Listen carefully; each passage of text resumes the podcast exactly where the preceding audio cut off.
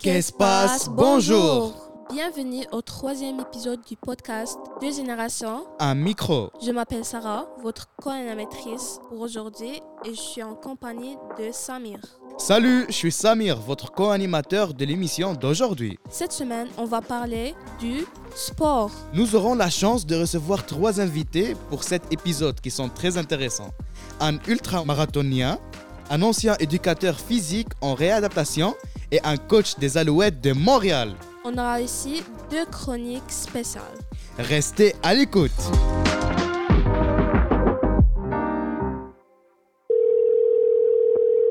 Oui, bonjour. Allô, bonjour. Merci d'être avec nous aujourd'hui. Moi, je m'appelle Sarah. Et moi, je m'appelle Ibrahima. Enchanté de vous rencontrer. Ben, merci, merci de m'ac- de m'accueillir. Ça fait très plaisir.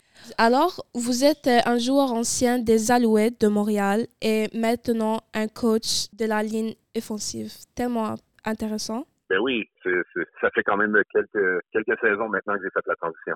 Ouais. Quelles sont les principales différences entre euh, être un joueur et un coach, Monsieur Jourdain? Ah, écoute, euh, il y en, la, la différence majeure euh, vraiment passe par la préparation. Lorsque tu es joueur, euh, évidemment, je, je vais y aller au premier degré.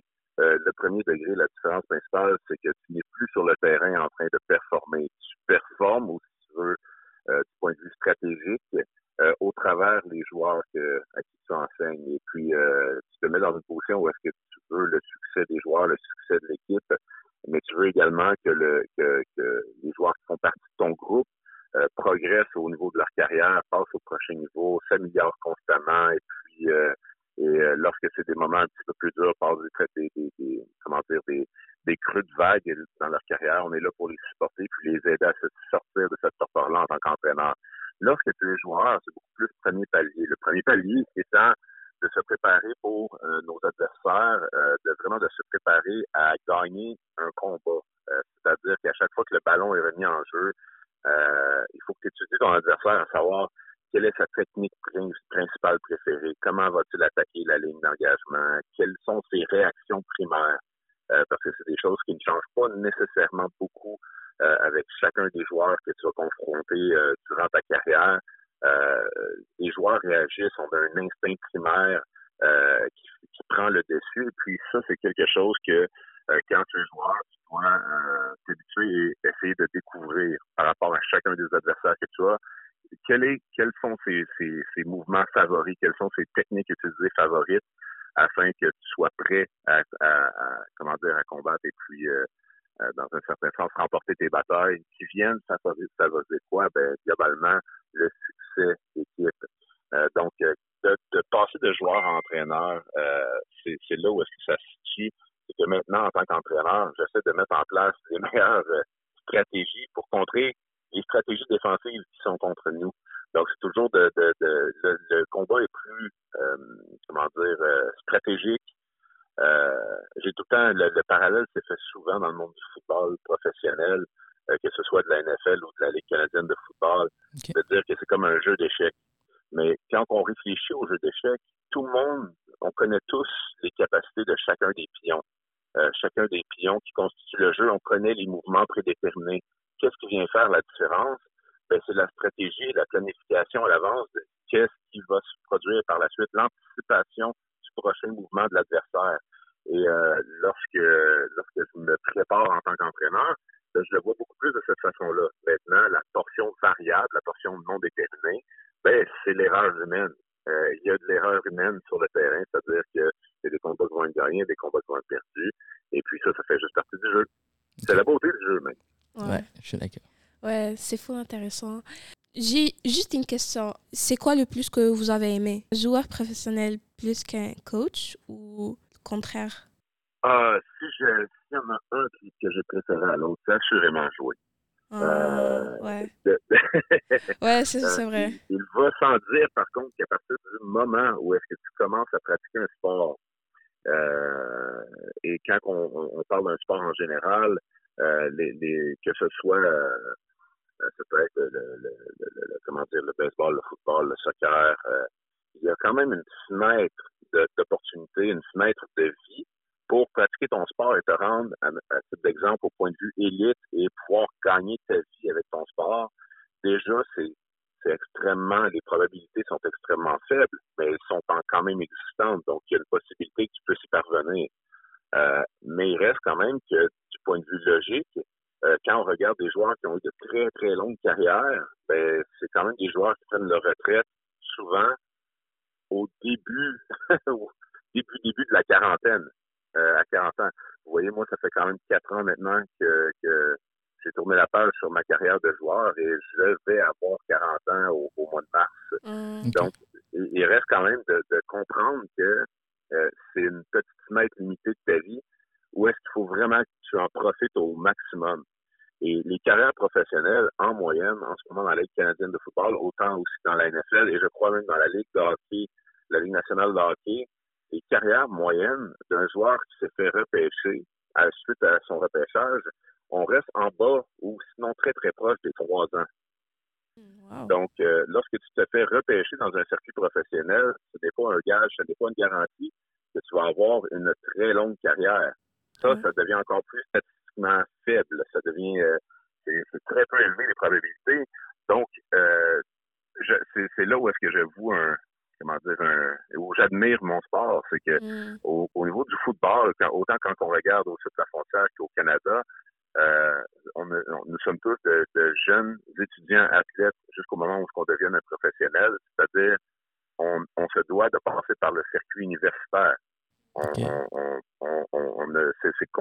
c'est conjoint, c'est étroitement lié à ton éducation personnelle. Donc, euh, il y a une maturité qui vient avec les années qui fait en sorte que, ben, éventuellement, ben, tu, tu produis, tu produis euh, c'est ton maximum sur le terrain en tant que joueur amateur, euh, mais également euh, tu maximises ton potentiel en tant que, que jeune étudiant qui un jour pratiquera un métier.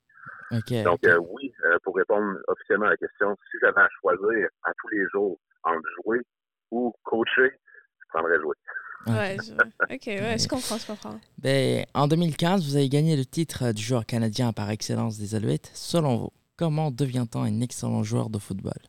C'est propre à chacun. C'est euh, comment dire, c'est, c'est, c'est quelque chose qui est propre à chacun des joueurs. Mais si j'avais à mettre le point sur ce qui peut potentiellement euh, maximiser tes chances de devenir un joueur élite et de faire partie de la crème de la crème de ton sport, oui, au niveau athlétique, tu dois te préparer adéquatement, tu dois t'entraîner avec acharnement, tu dois t'alimenter de la bonne façon également, tu dois faire des choix de vie au, co- au quotidien euh, qui sont peut-être différents de la vaste majorité des gens. Quand je fais juste penser à, euh, pour ma voie à me rendre au circuit professionnel dans, dans les rangs universitaires autant que collégial, quand c'était le temps de, de, de- d'avoir des sorties avec euh, des amis et tout euh, pour avoir une vie sociale active, ben ça vient avec un coût. Euh, c'est-à-dire euh, si tu te couches tard et que le lendemain tu as une course, ben ton tu n'auras pas bien progressé dans, dans ton but qui est de performer sur le terrain, donc tu te dois faire des choix. Puis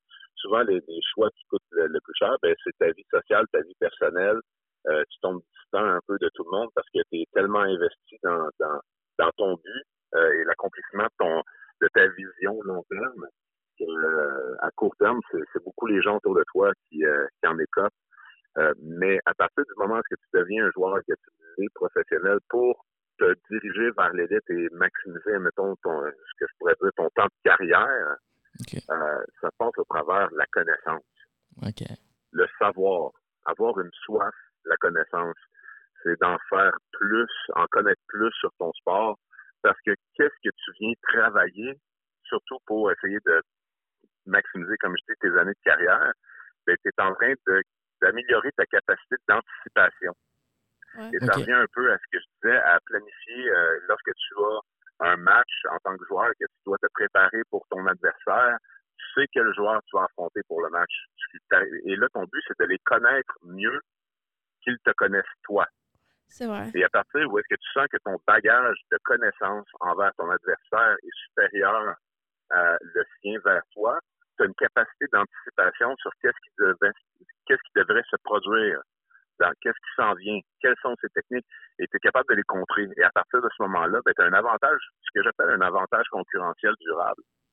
C'est-à-dire, tant aussi longtemps que tu vas ressentir et que tu vas travailler à avoir plus de connaissances que tes pairs sur le terrain, plus les gens vont dire, ben, comment il a fait pour faire ce bloc-là? Comment il a fait pour savoir que ça s'en est. comment Mm. ça se fait qu'il réagit de cette façon-là sans même le voir?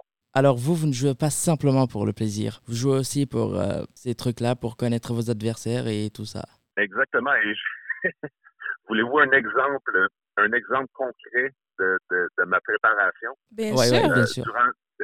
C'est un, exemple euh, tellement euh, facile à, faire pour les jeunes joueurs, euh, peu importe le niveau.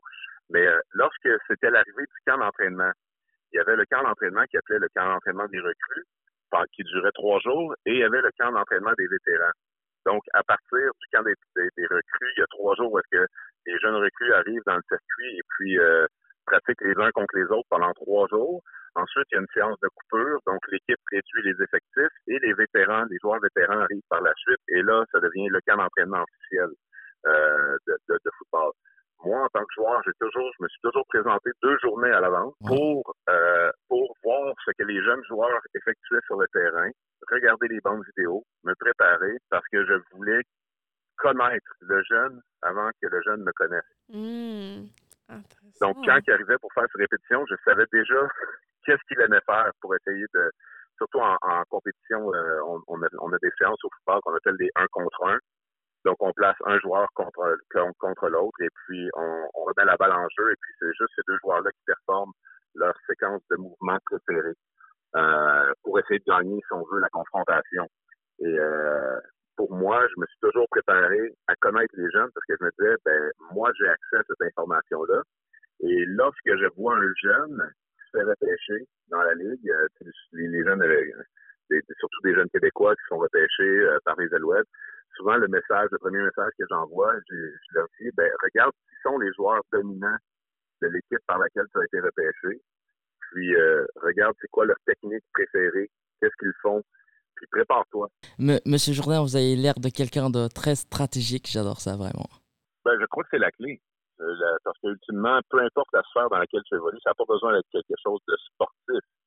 L'important, c'est de, de se créer un plan, de s'élaborer une stratégie, ensuite de placer ses pions et euh, c'est maximiser le potentiel de ton jeu. Donc, c'est, on pourrait appeler ça la vie, en général. Ouais, on aime ça, la planification, on aime ça. Exact. Ouais, c'est vrai. Euh, ben, en conclusion, qui vous inspire dans le monde euh, du sport? Avez-vous un joueur de football préféré?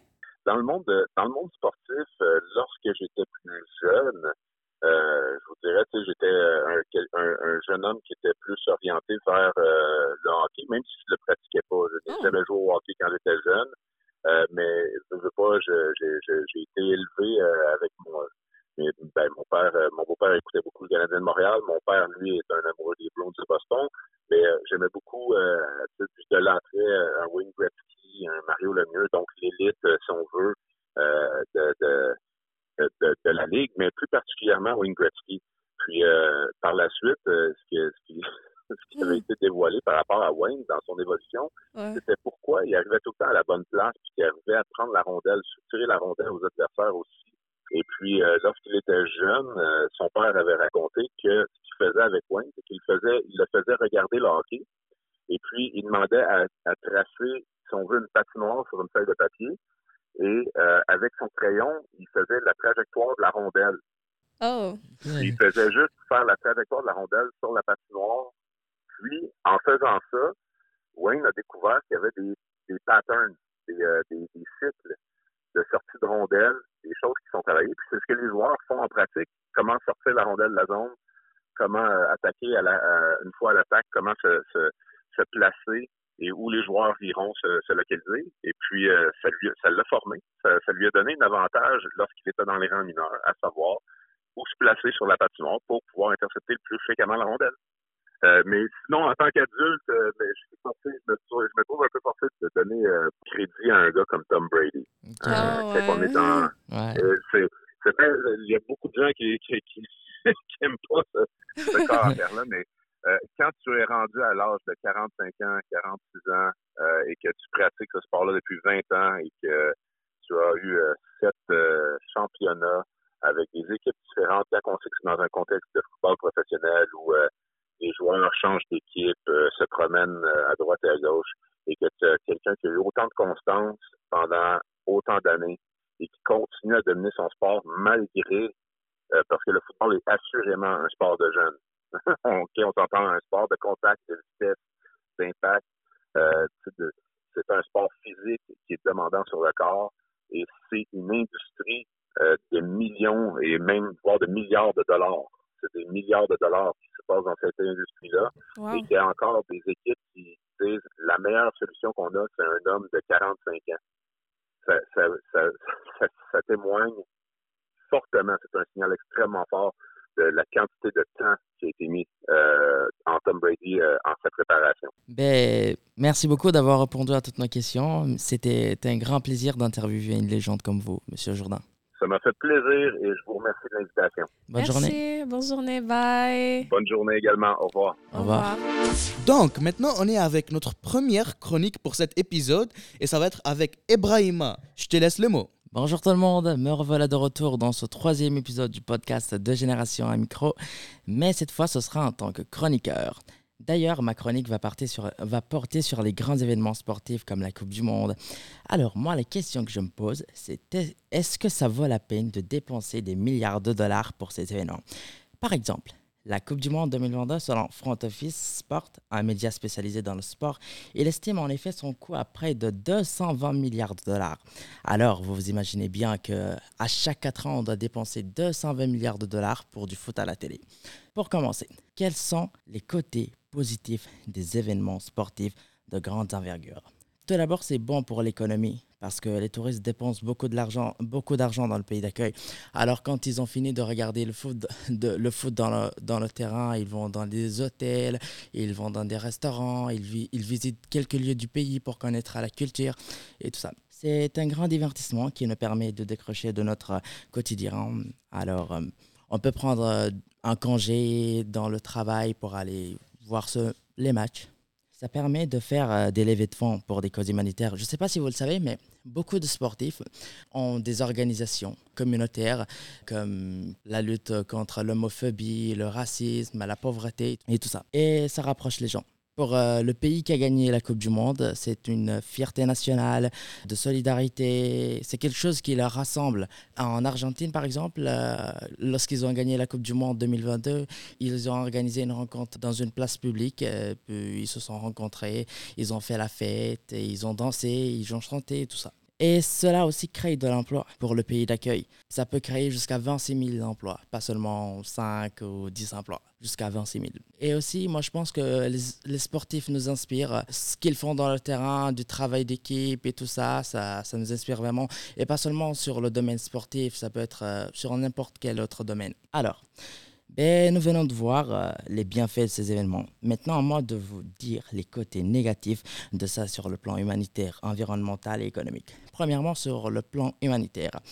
Certaines populations peuvent souffrir et être mises de côté lors de la préparation de l'événement.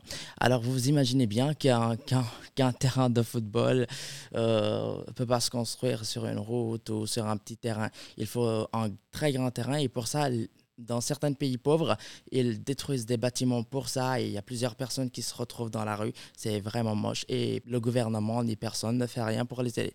Et maintenant sur le plan environnemental, la production de déchets et de pollution. Parfois aussi, ils, comme, ils détruisent les arbres de la forêt et les animaux sont, sont impactés par ça. Et maintenant, sur le plan économique, beaucoup d'argent investi au détriment de d'autres.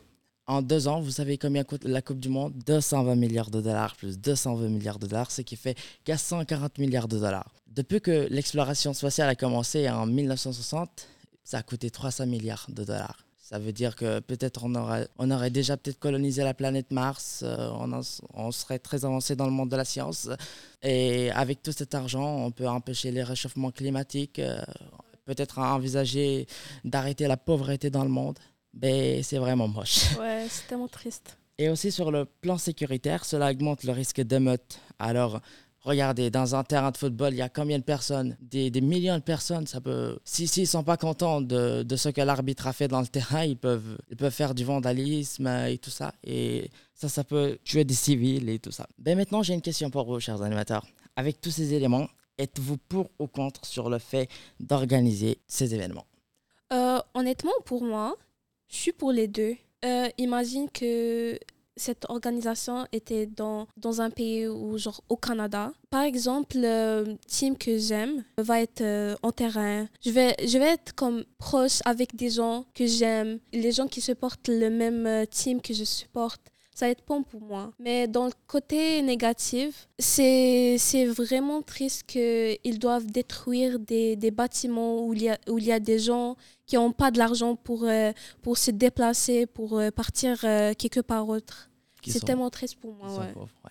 Et toi, Samir, qu'est-ce que tu en penses? Ben, Honnêtement, là, ben, moi aussi, je suis pour les deux, mais d'une autre façon. Parce que en choisissant quel pays va être le, le, le host de la Coupe du Monde, c'est on vote. C'est comme tout chaque représentant d'un pays là, il vote, euh, chacun vote pour un autre pays là pour, euh, pour, à la fin choisir quel pays. C'est comme c'est celle-là qui a le plus de votes là, c'est elle qui a, l'honneur de faire le Coupe du Monde. Mm. Mais comme j'espère qu'un jour là, on va juste euh, choisir le, pays là qui va prendre, qui va faire le Coupe du Monde avec la responsabilité qu'ils ont. Tu comprends qu'est-ce que je veux dire là? Parce que il euh, y a beaucoup d'humains qui sont pas responsables là, de ce qu'ils font là et évidemment ça demande beaucoup de responsabilités, pas juste comme ça. Fait que, euh, en conclusion, on peut alors constater qu'il existe euh, deux côtés à la médaille aux grands événements sportifs. Et on termine avec la fin de cette chronique. Merci de m'avoir écouté. C'était Ibrahim Diallo. Merci beaucoup Ibrahim, c'était intéressant. Bye. Bye. Bye. Maintenant, on est avec notre troisième invité pour la journée. Bonjour, monsieur le François. Bonjour. Vous allez bien? Très bien vous-même. Un grand merci d'être ici avec nous aujourd'hui. Hein. Plaisir est pour moi. Merci. Alors, monsieur le François, vous avez travaillé au centre Lucie Bruno comme éducateur physique depuis 30 ans. Waouh 33 ans pour être plus précis. Oh. 33 ans. 33 ans, ouais. Ça me rajeunit pas. Ouais. Euh, avec notre première question, pourquoi avez-vous choisi de travailler avec des personnes ayant des limitations physiques? Bien, au départ, c'est, c'est, j'avais pas vraiment choisi ça. C'est un peu un hasard qui m'a amené là, parce que moi, dans, mon, dans ma jeunesse, j'étais sportif. Euh, j'ai fait des, toutes sortes de sports, du football, j'ai fait du handball, j'ai, fait, euh, fait euh, du golf, toutes sortes de choses. Et puis, quand j'ai fait mes études, finalement, j'ai abouti dans une étude de maîtrise en sciences de l'activité physique. Puis pendant ce stage-là, ce, ce cours-là, j'ai découvert qu'on pouvait faire, faire de l'activité physique dans un hôpital. OK. Dans un centre de réadaptation. Donc, il y avait un éducateur physique qui travaillait avec des gens blessés. Mhm. Euh, donc, euh, j'ai trouvé ça extraordinaire. J'ai trouvé ça. Puis, on était parmi les premiers à voir ça. Alors, euh, quand j'ai terminé, vers la fin de mes études, j'ai postulé pour toutes sortes d'emplois. Je ne savais pas où j'allais atterrir parce qu'il n'y en avait pas beaucoup qui travaillaient dans ces milieux-là. Finalement, j'ai abouti au centre de réadaptation Lucie Bruno, qui est un centre euh, où on accueille des personnes qui ont soit une blessure grave, soit une maladie grave ou de naissance, qui ont des incapacités physiques. Et après ça, on aide ces personnes-là à devenir le plus autonome possible. Alors, mon travail, c'était d'aider ces personnes-là par l'activité physique, à pratiquer des activités physiques pour qu'ils soient plus autonomes. Fait au départ, c'était un peu un hasard. J'ai abouti là. Puis quand je suis arrivé, ben j'ai adoré ça tout de suite. Euh, un bon hasard. C'est un, beau hasard. Exactement. La vie nous amène des beaux hasards. Donc, Monsieur Lefrançois, est-ce que vous pensez que l'accompagnement des, des, patients, est-ce qu'il est plus concentré sur le côté psychologique ou physique?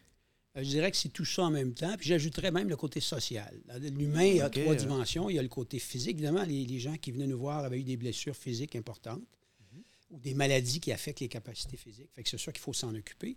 Mais en même temps, un être humain, on ne peut pas séparer le physique du mental et du social. Tout ça va ensemble. Quand on fait de la réadaptation, tous ces éléments-là rentrent en ligne de compte. Donc, les capacités physiques, on travaille ça, on essaie de renforcer, d'améliorer, de donner des aides techniques pour que les gens puissent se débrouiller physiquement. Euh, et euh, sur le plan psychologique, ben, ça prend une force de caractère pour passer à travers une épisode. Quand on vous dit à 20 ans que vous ne pourrez plus jamais marcher de votre vie, ben, il faut faire appel à des capacités euh, psychologiques, de la résilience et puis tout ça. c'est un gros choc, c'est ça. c'est un gros choc, il faut passer à travers. Puis aussi, il y a le côté social. Il faut développer des habiletés sociales avec ses proches, avec les autres. si je suis en fauteuil roulant et je veux être embauché, ben, il faut que j'aille dans le bureau de l'employeur puis je le convainque de embaucher. Donc, euh, on travaille sur les trois aspects. Donc, dans la réadaptation, on avait des spécialistes sur la capacité physique, on avait des spécialistes sur la psychologie, puis on avait des gens aussi qui se préoccupaient, des travailleurs sociaux, entre autres, de tout l'aspect social de la personne, son environnement, sa famille, son entourage et tout. Fait que c'est, la réponse, c'est tout en même temps. Toujours. Les trois sont importants, c'est ça? Crucial. Mm-hmm. Voilà. Alors, selon vous, quelle qualité faut-il avoir pour bien accompagner des patients? Doit-on avoir de la patience? Oui, la patience, c'est sûr que c'est un, un ingrédient important, mais ce n'est pas suffisant. Je dirais que quand on travaille dans la réadaptation, c'est la relation d'aide. On est là Mhm. pour aider la personne. Fait qu'il faut entrer en relation avec la personne, être capable de créer un lien avec elle. Pas de, De devenir comprendre. des amis intimes, parce que ça, c'est l'amitié, c'est c'est bien, mais en même temps, il faut que je sois capable de dire à la personne qu'elle ne travaille pas assez fort.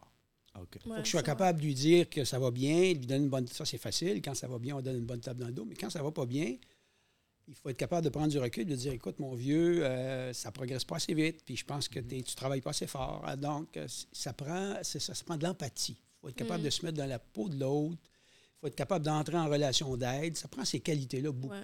euh, cette, cette capacité. Aussi de travailler en équipe. Tu n'es pas tout seul. C'est-à-dire qu'il y a un physiothérapeute, un ergothérapeute, un médecin, un psychologue. Il y a la personne qui est devant toi qui, a, des fois, elle ne veut pas faire ce que tu veux lui faire faire. Euh, donc, il faut respecter ça. Il y a sa famille, tout ça. Donc, euh, c'est- toutes ces qualités-là en même temps que tu développes avec le temps. Ok. Et on les a un peu en nous, mais à un moment donné, on les développe. Et puis, on apprend à travailler euh, ça. C'est beaucoup la relation d'aide, être capable de se mettre en position d'aider la personne. Ok.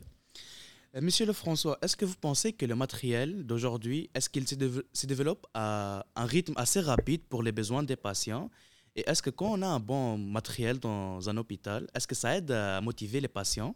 Absolument, absolument. C'est sûr que l'équipement, euh, le matériel, ça fait partie de l'évolution de la science en réadaptation, en médecine. Aujourd'hui, on a des, des, fauteuils roulants.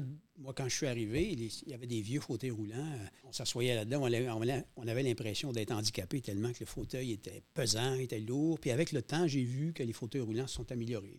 Sont, ils sont plus légers. Ben, si vous en voyez aujourd'hui dans les rues, euh, vous voyez que les fauteuils roulants sont colorés, sont plus beaux, sont plus ergonomiques, sont plus faciles à utiliser. Donc, oui, la réponse, c'est que l'équipement, c'est très important. L'équipement sportif aussi s'est amélioré. Donc, il y a eu beaucoup de progrès, mais ce n'est pas juste l'équipement. Moi, ce que je disais à mes étudiants, la barrière la plus importante, c'est les préjugés. C'est vrai, ouais. Il y a beaucoup de gens qui ne comprennent que pas. aussi. notre façon de voir les personnes handicapées, malheureusement, souvent, on regarde plus les limites que les capacités. Et ça, je pense que c'est plus difficile de faire progresser ça que d'avoir des nouveaux équipements qui, oui, euh, en médecine, on a plus des meilleurs équipements pour prendre soin des gens, on a plus des meilleurs médicaments. La science a beaucoup, beaucoup progressé. On dirait que la société progresse. Oui, elle a progressé. On est plus ouvert. Mais essayez de voir aujourd'hui, si vous êtes en fauteuil roulant, de vous trouver un emploi. Bonne chance. Il y a beaucoup de- d'employeurs qui sont réticents à embaucher une personne qui euh, qui n'a pas les mêmes capacités et tout, alors que, ce ce que souvent, ce qui ça démontre, c'est que c'est des gens plus motivés, euh, ils peuvent vous offrir une bonne performance de travail. Fait que je dirais que les préjugés sociaux sont la principale barrière au fait que ces personnes-là prennent plus de place dans la société aujourd'hui que l'équipement. Oui, l'équipement, c'est c'est génial. Aujourd'hui, par exemple, une personne en fauteuil roulant peut travailler de chez elle avec un, un portable, elle peut travailler avec du Zoom. Ouais. C'est fan- c'est fantastique, dans le fond, c'est formidable. Je pense vrai. que ça, c'est un gros progrès.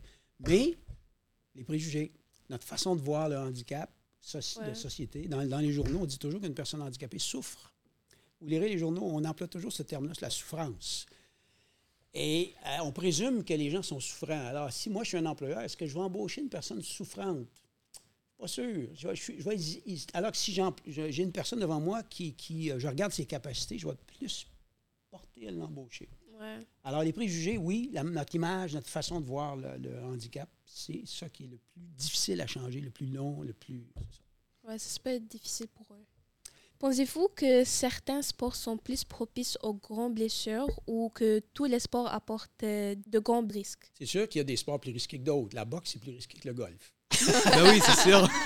C'est sûr, c'est sûr et certain. Puis je pense que le choix d'un sport, c'est très personnel. hein. Mm. Euh, Il y a des gens qui vont faire des sports qui vont nous sembler très risqués, puis moi, je n'essaierai jamais ça. Alors, il y a une question de personnalité là-dedans. Il y a une question de, de- de vie, de background antérieur. Puis j'ai vu la même chose chez les personnes handicapées. Il y a des gens qui ont fait de l'alpinisme en fauteuil roulant. Euh, il y a- il y a des gens qui ont peur de rien et tout ça. Ceci dit, c'est c'est quand on est en fauteuil roulant, par exemple, on n'a pas autant de choix. Euh, il y a des activités qu'on ne pourra probablement pas faire ou parce qu'il n'y a pas suffisamment de, la- de- de joueurs. Je, je prends par exemple le ballon en fauteuil roulant, qui est un sport assez connu en fauteuil roulant. Oui. Euh, ça prend cinq joueurs pour former une équipe. Si je demeure dans une petite ville, puis je suis la seule personne en fauteuil roulant dans la ville, comment je vais faire pour jouer au ballon panier? Ça me prend des joueurs. Alors, ces joueurs-là, ce qu'ils ont fait, ils ont demandé à leurs copains qui ne sont pas handicapés, qui ont embarqué dans les fauteuils roulants, ils ont joué ensemble. C'est un peu comme ça qu'ils ont développé ça. Mais c'est plus difficile. Le choix est plus limité. Par exemple, pour aller faire du ski de fond l'hiver, euh, quand c'est pas accessible, c'est plus compliqué comme tel. Alors, le choix est plus limité, mais plus ça va, plus le choix augmente. Plus il y a d'activités accessibles. Ça, c'est la bonne nouvelle. Moi, quand j'ai commencé, euh, maintenant, il y a du tennis en fauteuil roulant. Je pensais jamais que ça pouvait jouer quand j'étais plus jeune, là, quand j'ai commencé. Mais aujourd'hui, ils jouent. Ils font deux bons au lieu d'un bon, puis c'est tout. Ils jouent sur le même terrain. Puis euh, j'ai vu, euh, j'ai vu des gens qui font euh, toutes sortes d'activités, euh, du parachute, des sauts en parachute avec quelqu'un. euh. Ah ouais. Donc, oui, il y a plus de choix, plus de possibilités. Il y a des activités qui sont plus dangereuses, effectivement. Et moi, je ne serais pas prêt à conseiller n'importe quoi à n'importe qui, effectivement. Mais il y a des gens qui vont faire le choix parce qu'ils ont le goût du risque, parce qu'ils ont une personnalité fonceuse, parce qu'ils n'ont pas peur de se blesser. Donc, ça, c'est un choix personnel aussi. Je pense que c'est ça. C'est vrai. Ouais, c'est vrai. Donc, en conclusion, Monsieur Lefrançois, on a une petite question là, qui est un peu personnelle. Ouais. Après que vous avez vu euh, beaucoup de blessures qui ont été faites par le sport, est-ce que vous continuez aujourd'hui à faire des- quelques sports intensifs? Ben, c'est-à-dire intensif, faut, faut- moi j'ai 70 ans quand même, j'ai plus 20 ans. Puis en même temps, je ne suis pas une personne euh, portée sur le haut risque. Ben, je n'ai pas, une personnalité qui, qui va, qui va prendre des risques très élevés. Alors oui, je fais des sports quand je joue au badminton, par exemple, euh, je joue au golf. C'est tellement bon le badminton. Euh, oui, c'est un sport Moi, assez je. C'est, et ça, en point de vue dépenses énergétiques. Puis en même temps, il y a le côté social aussi là-dedans. Euh, Ah, c'est vrai. euh, donc, puis plus jeune, ben, j'ai fait des sports comme le football. À 20 ans, je ne connaissais pas les risques de ce sport-là, mais moi, j'ai travaillé avec des gens qui ont eu des traumas crâniens. Alors, ce que je dis souvent, la blague, c'est- si je savais ce que je sais aujourd'hui, ce que j'aurais joué au football à 20 ans. Pas sûr, mais je l'ai fait, j'ai adoré ça. Ah. Je me suis fait des amis, j'ai appris, euh, ça, ça me... Et on C'est peut pas bon, mais revenir c'est en arrière. risquant, c'est ça. Là. Mais c'était ça à l'époque. Aujourd'hui, euh, il y a des choix que je fais parce que ma santé physique est bonne, mais en même temps, j'ai décidé d'arrêter de courir. Je faisais du jogging aussi pour protéger mes genoux. C'est Ah, vrai. Je fais d'autres choses. Ouais. Fait que je m'ajuste à l'âge que j'ai, puis au niveau de risque que je suis prêt à accepter. Parce qu'il y a des gens de mon âge qui vont faire des choses plus risquées que moi, Ok, c'est ça. Par leur personnalité, puis il y a des gens qui ont plus peur que moi de faire des choses. Fait que Vous êtes encore à- ouvert à faire des trucs nouveaux. Là. Chut, oui, absolument. Ouais. Alors, un grand merci pour Et, vous, Monsieur plaisir. François. Merci de vous reprendre. Merci beaucoup. Merci. Au revoir. Bye. Au revoir. Bye. Alors, avec notre deuxième chronique, je vous représente Elodie et Roxane. Qu'est-ce qui se passe? Ok, bonjour, euh, je m'appelle Roxane et bienvenue à notre chronique. Euh, on va vous parler euh, du sport féminin. Mais avant qu'on arrive là, je voulais juste vous demander, pour vous, c'est quoi le sport? C'est quoi la définition de sport pour vous? Ah oui, euh, une très bonne question. Ben, le sport, c'est euh, c'est une activité physique que pour moi, on, on fait la plupart du temps avec un groupe, groupe de personnes, que ce soit amis, inconnus, juste euh, pour, faire, pour avoir des fun. là. C'est une activité pour se socialiser. Ça nous approche euh, l'un de l'autre, des fois aussi. Et c'est c'est- ça peut être un passe-temps aussi qu'une euh, une profession. C'est quelque chose que, que, que- ça peut nous nous faire bien dans notre vie. Honnêtement, pour moi, c'est simplement pour se mettre en forme. Juste ça. C'est ça, ouais, c'est juste ça. Ok, merci. Euh, ben, moi aussi, je suis d'accord avec euh, vos définitions. Euh, je vais vous lire la définition que j'ai trouvée dans le dictionnaire Larousse. Euh, le sport est l'ensemble des exercices physiques se présentant sous forme de jeux individuels ou collectifs, donnant généralement lieu à compétition pratiquée en observant certaines règles précises. Pour moi, là, le sport, c'est juste bouger le corps. Juste bouger ton Mm. corps, on, bouge, on fait le sport tous les jours c'est une activité physique, que ce soit n'importe quelle. Et c'est ça. Ouais, c'est vrai. c'est- C'est quand même vrai d'un côté aussi. là. c'est- Ouais. Qu'est-ce qu'ils ont dit là C'est pas, c'est pas tort là, mais. ouais, c'est vrai. En fait, moi, j'aimerais savoir comme, pourquoi c'est un sport typiquement féminin, comme la danse, le cheerleading, peuvent-ils moins considérer que les autres? Ben, pour moi, parce que normalement, les gens pensent que le foot, le hockey, le, le football, c'est juste pour les hommes. Mais la réalité, c'est pas ça. Tout le monde peut faire ça. Les femmes peuvent faire tout ce qu'ils veulent. Je te comprends. Mais, mais si tu veux faire un sport là, tu n'as pas besoin d'attendre de quelqu'un de te dire que tu peux le faire ou tu peux pas le faire là. Peux faire qu'est-ce que tu veux, là, n'importe quel sport tu aimes là. Tu as juste qu'à le faire, c'est tout là, parce qu'il n'y a pas quelqu'un d'autre qui peut faire à ta place. Donc c'est ça. Il n'y a pas vraiment sport féminin ou masculin là. Tout, tout le sport c'est fait pour tout le monde. Oui, mais comme des fois, ça dépend. J'aimerais pas dire la discrimination, mais quand, par exemple, tu rentres dans une équipe, on te dit non, tu es une femme, tu peux pas faire ce sport. Bah Là, ok, il dit, de quitter, même si tu as envie de le faire. ben, il dit qu'est-ce qu'il a, mais on s'en fout à la fin. C'est comme, co- comme je dis, pas besoin vraiment d'entendre quelqu'un là te dire que ah toi tu es une femme, tu peux pas le faire, ou, tu es une femme, tu peux le faire. Tu, tu fais juste ce que tu veux. C'est à la fin c'est c'est à toi le choix. Tu comprends? Bon, d'après les recherches, bon, j'ai vu que le cheerleading a eu seulement sa place comme sport officiel à partir de 1999. Wow. Ouais. C'est fou. Et aujourd'hui, suite à nos sondages, seulement 5% de personnes ont affirmé que le cheerleading n'était pas un sport. Wow. Ben, c'est un, c'est un vrai sport là. Il y a une activité physique très intense là-dedans là. Il y a des règles. Il faut vraiment un, un- un très bon talent là pour le faire. C'est c'est pas facile. Ouais. C'est quelque chose que ça demande du temps, de pratique pour le, le perfectionniser là. Mais c'est un sport, c'est un sport respectable aussi là. C'est c'est très difficile à le faire là. C'est c'est pas tout le monde qui peut le faire, tu sais. Non? Ouais, c'est vrai. Tu dois te pratiquer, tu dois te mettre en forme. C'est pas quelque chose de facile, comme euh, Samir a dit, ouais. Euh, les gens doivent être éduqués avant de dire quelque chose. C'est vrai. Comme, on- comme vous, euh, euh, Elodie a, a dit, les gens doivent savoir plus. C'est 2023, les gens doivent être plus éduqués sur le monde du sport, de la discrimination, de femmes, tout ça. Une petite recherche avant de répondre là, c'est ça là. Ouais. Juste, juste avant de dire quelque chose, là, cherchez un peu. Après, regardez les informations qui sont officielles. Après, dites qu'est-ce que vous voulez dire. C'est ça, c'est comme c'est ça. Certaines personnes aujourd'hui, ils ne comprennent pas encore. Mhm. Ouais. Et voilà. Merci. Merci. Merci beaucoup. Bye. Ok, maintenant on a une entrevue avec euh, un certain qui est un peu spécial pour nous là. Bonjour Luc, ça va bien? Ben, bonjour, ça va très bien. Merci de m'avoir invité.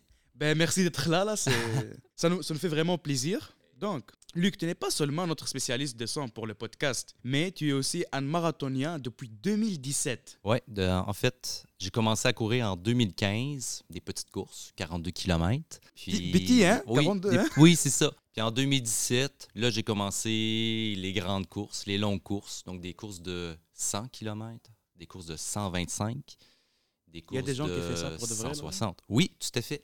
Tout à fait. 100 km. Full intéressant. Ouais. Ben, pour euh, ceux qui ne savent pas, un ultramarathon, c'est une course euh, qui dépasse 42 km. Donc le minimum c'est 42 km pour Ouais. un ultramarathon. Ce qui est important à préciser, c'est que c'est des courses qui ne se déroulent pas sur route. Donc, c'est des courses qui se font strictement en montagne. Oh! Donc, dans des sentiers techniques, avec les roches, les Et- racines. Oh. Déjà si c'est sur, le, sur la route là, c'est assez difficile là, pour faire. Ouais, exact. Et je fais même pas ça en voiture comme moi 42 km. Mais là, que pas. en fait, on le ressent pas. Tu sais, c'est des longues distances, mais c'est une exploration en soi. La nature, les arbres tout ça. Donc Luc, c'était quoi vraiment la raison que vous a comme laissé ou motivé à commencer à faire des courses? Ouais. Ben, en fait, tout a commencé en 2015. faut dire que j'ai toujours été quelqu'un de très sportif. Tu sais, je faisais déjà beaucoup de musculation, de l'aérobie, euh, dans les salles de sport. Puis ce qu'il faut aussi savoir sur moi, c'est que je suis une personne qui aime beaucoup marcher. Puis en fait, quoi de mieux que de visiter une ville en marchant? Montréal, c'est tellement beau comme ville à découvrir. Tous les quartiers, euh, la culture derrière tout ça, son histoire, les gens qui y habitent aussi. Donc, si on revient à pourquoi j'ai commencé à courir, ben ça, ça s'est fait de façon naturelle, en fait. J'aime marcher, j'aime visiter, j'aime explorer. J'aime explorer ma ville. Alors, pourquoi pas faire les deux, en fait? Ouais. Donc, c'est un C'est ça. intéressant. Moi, Parce que parce que c'est vrai, c'est comme c'est c'est pas les mêmes choses quand tu es en voiture là et tu regardes Ouais, quand, quand tu marches là. Quand tu marches, il y a beaucoup plus de choses là. Donc, concrètement, on était autour du mois de juin, juillet 2015. Mon abonnement à la salle de sport venait de se terminer. Oh. le cauchemar de tous les sportifs. Oui, c'est ça. Puis, en fait, ben, sur un coup de tête, je suis parti à courir. À cette époque-là, j'habitais l'est de l'île, donc dans Hochelaga, Maisonneuve. Oh, ok. Fait que j'ai décidé de longer le boulevard Notre-Dame. J'ai pris le pont Jacques-Cartier. Je me suis rendu à Longueuil, dans les petites rues. Puis je suis retourné de bord. Concrètement, j'ai fait 22 km. Puis là, je me suis dit, mais attends une minute, là, 22 km, c'est un demi-marathon, ça. Ouais. Et si je m'inscrivais au marathon de Montréal en septembre? Fait que c'est c'est venu de même. Puis c'est comme ça que l'intérêt pour les longues distances a commencé. Donc c'est sûr que... d'histoire. Oui, exactement. Puis ben, forcément, tu fais un 42 km, ben, la prochaine fois que tu veux faire un autre 42, tu veux améliorer ton temps. Puis là, à un moment donné, ben, tu découvres qu'il y il y a quoi après les marathons? Y a-t-il quelque chose d'autre? Puis c'est là qui vient l'univers de l'ultra trail, où là, tu réalises qu'il n'y a aucune limite. Donc, c'est c'est ça qui est vraiment euh, Ouh, j'aime ça. fascinant. C'est ça, toujours Go Plus Ultra. OK. À quoi penses-tu à la ligne de départ et lorsque ça fait plusieurs heures que tu cours? Je profite du moment présent. Euh, c'est sûr qu'il y a de la fébrilité, il y a de la nervosité. euh, sur la ligne de départ d'un ultra trail, que tu sois un coureur élite ou un coureur euh, ordinaire comme moi, ben tu sais jamais si tu vas compléter ta course. Sur un parcours de 125 km, tu vas courir pendant 24 heures, pendant 25 heures. Des fois, tu vas faire face à différents problèmes, des problèmes de nutrition, d'hydratation, C'est vrai. des frottements. C'est tout bête, mais un chandail qui te frotte, je sais pas moi, euh, une partie de ton corps Mm. constamment sur plusieurs heures, ben, à un moment donné, cette partie-là va se mettre à saigner. Donc, tu dois gérer, euh, tu dois gérer tout ça, en fait. Donc, il faut vraiment euh, y aller au moment présent, profiter de de ce qui arrive dans, dans le parcours. Donc, il faut arrêter de voir la distance comme étant 125 km, 25 heures à faire. Il faut y aller plus. euh, comment est-ce que je pourrais dire ça? On y va un arbre à la fois. On y va un pas à la fois. On y va un ravitaillement à la fois. Puis après, quand on fait la somme de tout ça, ben en fait, on arrive à 125 km. Ouais, on arrive vrai. à la ligne de à la ligne Ouais. On court jusqu'à la fin. Oui, exactement. J'aime ça. C'est ça. Donc, euh, Luc, d'après votre expérience, est-ce que c'est avec les pratiques là, de, de, de plus qu'on court, est-ce que notre corps s'habitue comme à courir de plus longues distances, ça devient plus facile? Et comme, comment vous sentez toujours à la fin de chaque euh, marathon? Ben, c'est sûr que à force de courir, tu réalises que ça te fait du bien. Ça fait du bien à ta santé. Euh, tu te nourris mieux, tu dors mieux. Donc, moi, je vois que, que du positif euh, là-dedans. Puis après, ben, c'est sûr que euh, ben, la raison pour laquelle on se rend dans des ultramarathons, euh, ben, c'est le sentiment de vouloir se pousser. Donc, euh, pas nécessairement dépasser ses limites, mais dans le fond, repousser sa limite. Ok, ok. Ouais. Ouais. C'est comme toujours, on, on est capable de faire plus mieux là. Oui, exactement. Ouais. Alors, comment intègres-tu la course à ton quotidien, ton job, ta vie personnelle et sociale? Dois-tu faire des compromis sur euh, d'autres aspects de ta vie? Pas tant que ça, parce qu'en fait, la majorité de mes entraînements, je les fais en faisant la navette entre le travail et la maison. Ok. Donc, on a la chance au travail d'avoir une douche. Mhm. Donc, euh, je pars de chez moi. J'ai mon sac d'hydratation avec euh, toute ma vie sur moi. Là. Donc, euh, j'ai mes vêtements, j'ai euh, j'ai ma serviette pour me laver. Une maison transportable. euh, oui, puis après, ben, mes repas aussi, mon lunch que je vais manger durant, ma journée. Donc, euh, tu sais, j'ai réalisé en fait que soit je prenais le métro et l'autobus pour venir ici et que ça me prend une heure, une heure cinq minutes, ou soit je fais 11 kilomètres pour me rendre ici et ça m'en prend 55 minutes à une heure. Donc, c'est à peu près le même temps. En fait, euh, j'ai le beurre puis l'argent du beurre, en fait, parce qu'en réalité, je fais mon sport, puis ça n'empiète pas sur ma vie sociale, sur ma famille, parce qu'au final, ça me prend exactement le même nombre de temps à me rendre à la maison, puis j'ai fait mon sport. C'est désolé. Hein? Mais tu sais, après, c'est sûr qu'il faut apprendre à s'écouter. Donc, c'est sûr qu'il y a des moments où c'est un peu plus difficile. Donc, Ah euh, ouais. Là, après, on a le métro qui est juste à côté. Donc, euh, les moments où euh, j'arrive pas à courir, hier, on avait une tempête de neige. Ah ouais. Écoute, au retour, euh, j'ai couru deux kilomètres jusqu'à la station Côte-Vertu, puis j'ai pris le métro puis l'autobus. faut savoir, à un moment donné, euh, s'arrêter. faut, faut faire preuve de jugement, en fait. Être réel, c'est ça. ouais, ouais. Ouais. Luc, est-ce qu'il y avait une fois que tu étais en train de courir et tu as juste eu une pensée dans la tête là que c'est bon là, je vais arrêter, je vais quitter maintenant la course là, je vais... c'est fini. En fait, dans toutes les courses de longue distance, il y a plusieurs étapes. Mhm. Première étape, c'est le physique. Donc, c'est sûr que au fur et à mesure que tu fais tes entraînements, ben, nécessairement, ton corps se transforme. Puis, c'est ça qui va te permettre d'atteindre tes objectifs. Mais au-delà de cette étape-là, ben, il y a le mental. Donc, Mm, ouais. euh, quand tu fais un marathon, eh bien, euh, à un moment donné, ben, au bout du 30e, 31e kilomètre, on appelle ça le mur du marathon, ben, ton corps lâche, tout simplement.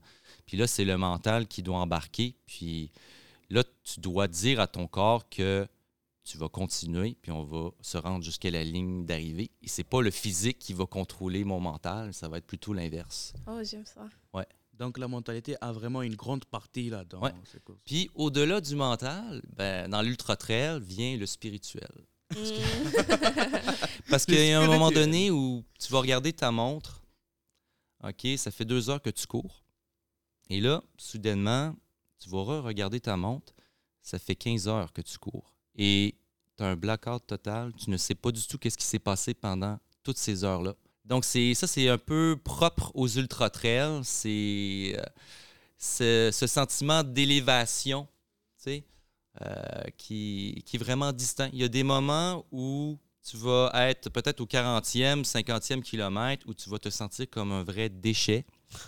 Puis au centième kilomètre, avoir des sensations excellentes, Ah, ouais. être en forme, tu pètes le feu, tu sais pas qu'est-ce qui vient d'arriver, mais tu es sur un. Ça, es dans un état d'extase euh, avancé. Tu peux faire des hallucinations aussi. Moi, je sais que euh, après 30 heures de course, tu es dans le bois, hein, donc tu as ta lampe frontale, tu es dans la nuit. Ben, J'avais le sentiment qu'il y avait toujours quelqu'un qui me regardait derrière l'épaule. Ah ouais. J'avais l'impression que les arbres euh, ben, me fixaient. Les roches, j'avais l'impression que c'était des serpents. Donc, euh, c'est c'est particulier, mais ça, ça Ouais. peut arriver. C'est un peu difficile, non? Oui, oui, exactement. Ben, c'est sûr que ces courses-là, on, on ne court pas toujours. Ouais. Donc, c'est certain que euh, quand tu es en train de monter une montagne, ben, si tu réalises que courir, tu vas aller à la même vitesse que marcher, ben, on va marcher.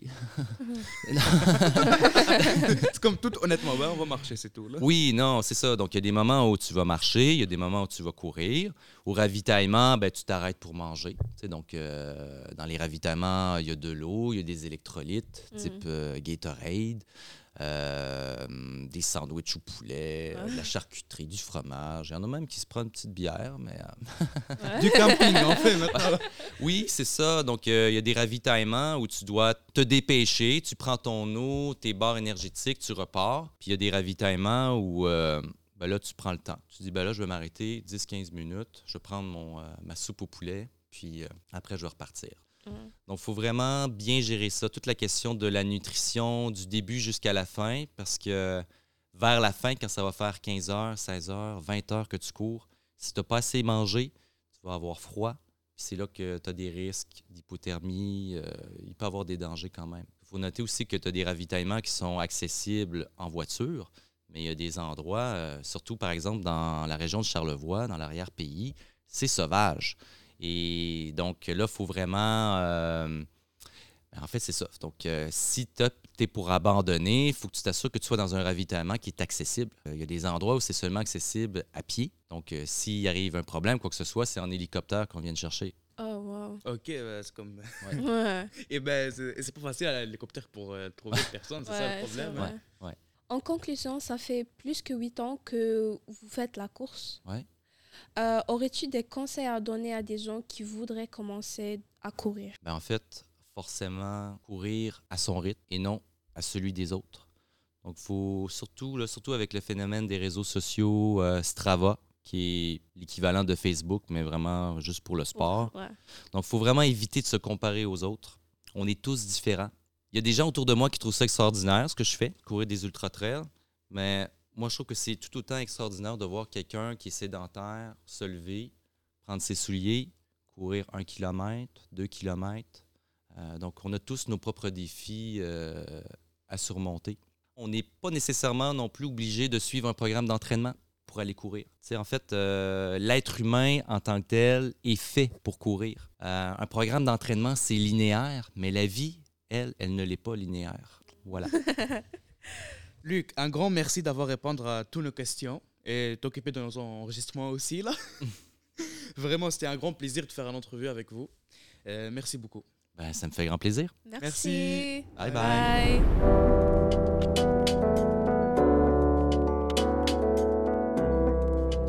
C'est ce qui conclut notre troisième épisode sur le sport. On aimerait faire un grand merci pour nos invités, Luc Paré, Claude Lefrançois et Luc Brodeur-Jourdain. Et nos chroniqueurs, Ibrahima, Elodie et Roxane. Un grand merci aussi pour le Mix Lab de la Bibliothèque de Boisé et le Carrefour Jeunesse Emploi Saint-Laurent. Merci à toi aussi, Sarah. Et toi aussi, Samir. Soyez à l'écoute pour la prochaine épisode qui portera sur un thème différent. Qu'est-ce passe Au revoir